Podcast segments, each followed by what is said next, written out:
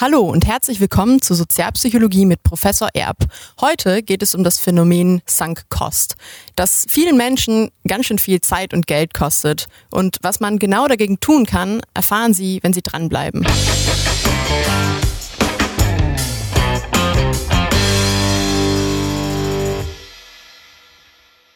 Hallo, Herr Professor. Ja, hallo, Linnea. Schön, dass wir uns sehen. Ja, ich freue mich auch. Heute geht es um das Thema Sunk Cost. Was versteckt sich denn genau hinter dem Begriff? Ja, Sunk Cost, ja, ist ein hübsches Phänomen, witziger Name vielleicht ja auch. Im Grunde geht es genau darum, dass wir als Menschen manchmal sehr irrational Beharrlichkeit zeigen. Manchmal ist Beharrlichkeit ja auch gut, man hat längere Ziele, muss sie verfolgen und so weiter. Äh, und ähm, äh, unter diesem Begriff Sunk Cost finden wir aber, äh, dass Menschen deswegen, weil sie schon viel investiert haben in eine Angelegenheit, in eine Sache, egal, äh, an Zeit, an Emotionen, an Gefühlen, an Geld und so weiter, deswegen bei der Sache bleiben, obwohl sich längst herausgestellt hat, dass die Investition eigentlich eine Fehlinvestition war. Mhm. Können Sie da genauere Beispiele für geben? Oh, ja, da gibt's jede Menge aus dem Alltag. Ähm, eine Beziehung zum Beispiel, ne, äh, es ist schon klar, ich, irgendwie funktioniert die Beziehung, eine enge Beziehung, Partnerbeziehung funktioniert schon lange nicht mehr so richtig.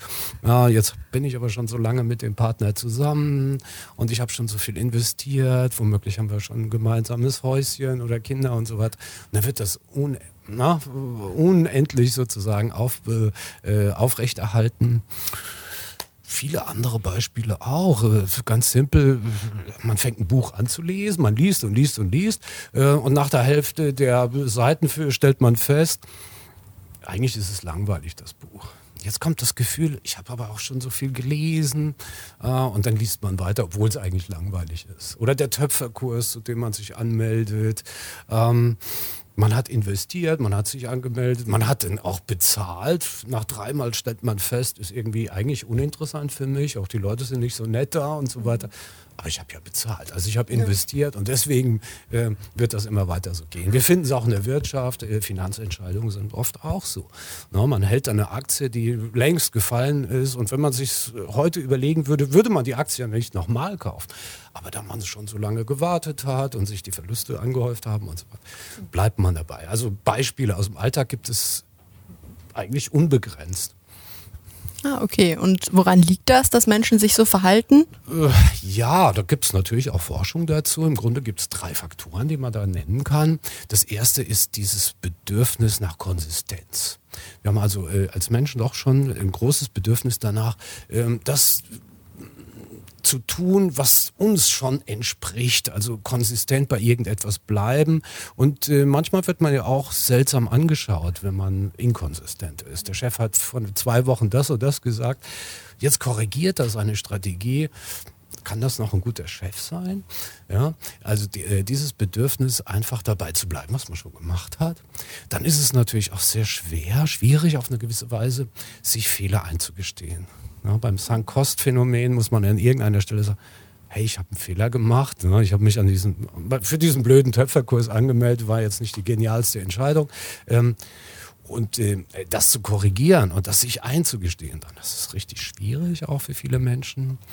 Ähm, ja, und dann kennen wir ja auch dieses Gefühl, dass Verluste besonders schwer wiegen, auch psychologisch einen viel stärkeren Effekt haben, als etwa vergleichsweise Gewinne auf der anderen Seite ein positives Gefühl äh, auslösen. Wir haben dazu auch mal ein Video gemacht zum Thema äh, Prospect Theory. Da wird es auch nochmal genauer erklärt. Ähm, also ähm, die, wenn Verluste drohen, sind Menschen bereit, risikofreudigere Entscheidungen zu treffen und dann verschiebt sich sozusagen der Blick auf die Dinge und das wirkt dann auch da, äh, oder trägt dazu bei, dass dieses Phänomen auftritt. Kann man denn irgendwas gegen dieses Phänomen tun? Ja, von außen, ne, wenn man äh, Eltern ist und die Kinder vielleicht schützen will oder Chef ist und die Mitarbeiterinnen und Mitarbeiter äh, äh, schützen möchte, äh, dann geht das natürlich, wenn man das sozusagen bei anderen beobachtet, vielleicht mal darauf hinweist, was nicht immer ganz leicht ist, weil ähm, andere Menschen natürlich an der Stelle eingestehen müssten, ich habe einen Fehler gemacht und ich muss den jetzt irgendwie korrigieren. Ich gehe mal raus aus diesem schlechten Geschäft. Bei sich selbst kann man, kann man schon was machen. Erstens muss man das Phänomen kennen. Insofern ist es äh, gut, wenn alle jetzt das hören, was wir gerade besprechen. Das gibt es, dieses Phänomen. Also man muss sich das bewusst machen äh, und dann überlegen, ob man vielleicht in diese Spirale reingekommen ist, dass man immer weiter investiert, ähm, ohne dass da was rauskommt dabei. Ähm, ja, sonst kann man eigentlich nur raten, immer wieder bei solchen Unternehmungen auch die, die Kostenuhr sozusagen auf Null zu stellen äh, und sich zu fragen, was wäre denn, wenn ich jetzt die Entscheidung treffen würde? Ja, ähm, würde ich den Töpferkurs nochmal buchen? Nee. Ja, ist langweilig und so. Warum also weiter hinlaufen, nur weil ich bezahlt habe und dann ne, dem schönen Geld auch noch mal eine schöne Zeit hinterherwerfen?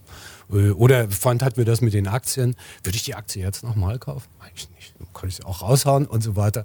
Ähm, ja, und äh, irgendwo dann eine, real, äh, eine rationale Entscheidung zu, äh, treffen, die unabhängig von dem ist, was vorher stattgefunden hat. Besser kann ich es nicht sagen, linear. Ja, vielen aber, Dank. Ja, gut, schön.